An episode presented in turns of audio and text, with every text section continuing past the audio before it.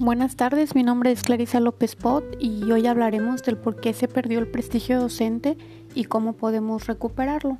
Asimismo, estaré tocando brevemente el tema del rol del docente y el alumno.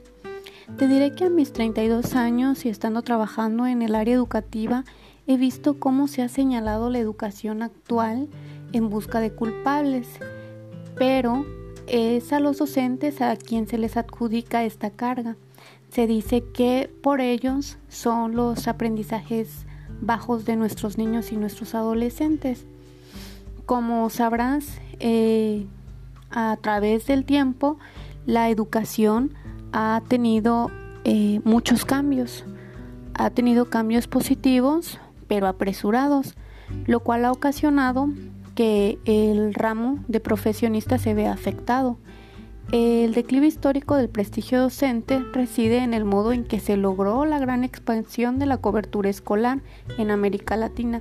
Esta incorporación de decenas de miles de nuevos maestros a la plantilla del profesorado ocurrió de una forma muy acelerada en los cuales se les daba cursos muy cortos en su formación profesional y no se les implementaba el desarrollo adecuado para desarrollarse dentro de las aulas. Sumado a esto, eh, la gran demanda que hubo de profesores al campo laboral dio lugar al pago de que sus salarios se vean reducidos, ocasionando salarios más bajos.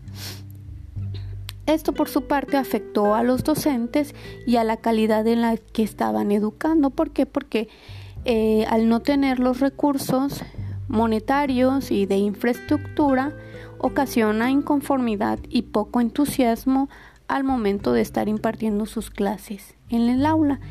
Ah, quiero dejar claro que esto no es una justificación para su bajo rendimiento, ha sido un factor muy importante para que los docentes no puedan dar su máximo potencial en las aulas. Es por eso la importancia que debe, que debe haber para que se pueda recuperar el prestigio de nuestros docentes. Esta es una deuda que se tiene pendiente con los maestros, con los estudiantes y con la sociedad en general que forma parte de la educación. Aunque no existe una solución única, porque ya depende del contexto, los recursos, la institucionalidad y la organización administrativa que tiene cada país, se ha manejado unas estrategias que se pueden implementar para incentivar a los docentes entre estas estrategias está el otorgarles unos salarios más altos para atraer a más candidatos talentosos y se puedan desarrollar dentro del aula con éxito. Otra de las alternativas para hacer eh, docentes más capacitados es introducir mecanismos que fomenten la meritocracia durante la vida laboral del profesor.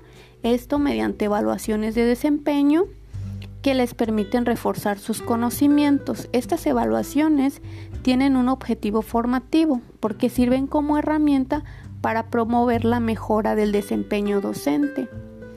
Y otra estrategia son las condiciones de trabajo. Estas inciden en la motivación y el desempeño.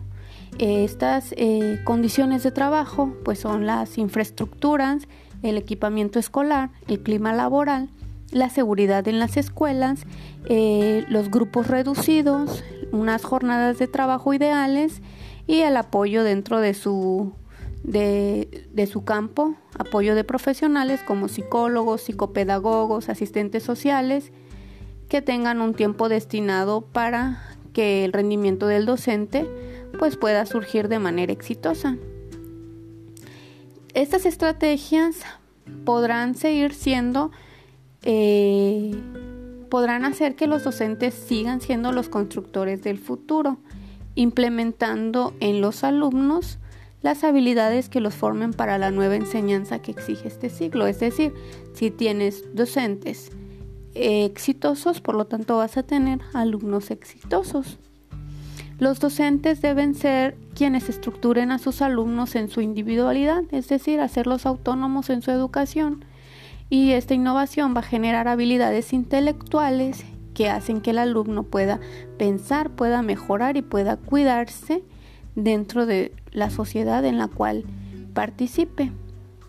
Y bueno, como conclusión diré que la importancia de resurgir el prestigio docente debe iniciar desde nuestras organizaciones encargadas de la educación, para que ellos puedan crear eh, las herramientas necesarias para que los docentes se desarrollen exitosamente dentro del aula.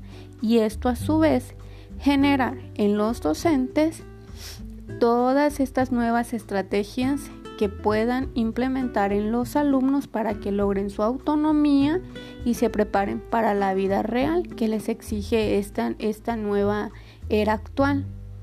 Y con esto dar a los niños unos aprendizajes académicos, pero también emocionales con los cuales puedan enfrentarse al día a día.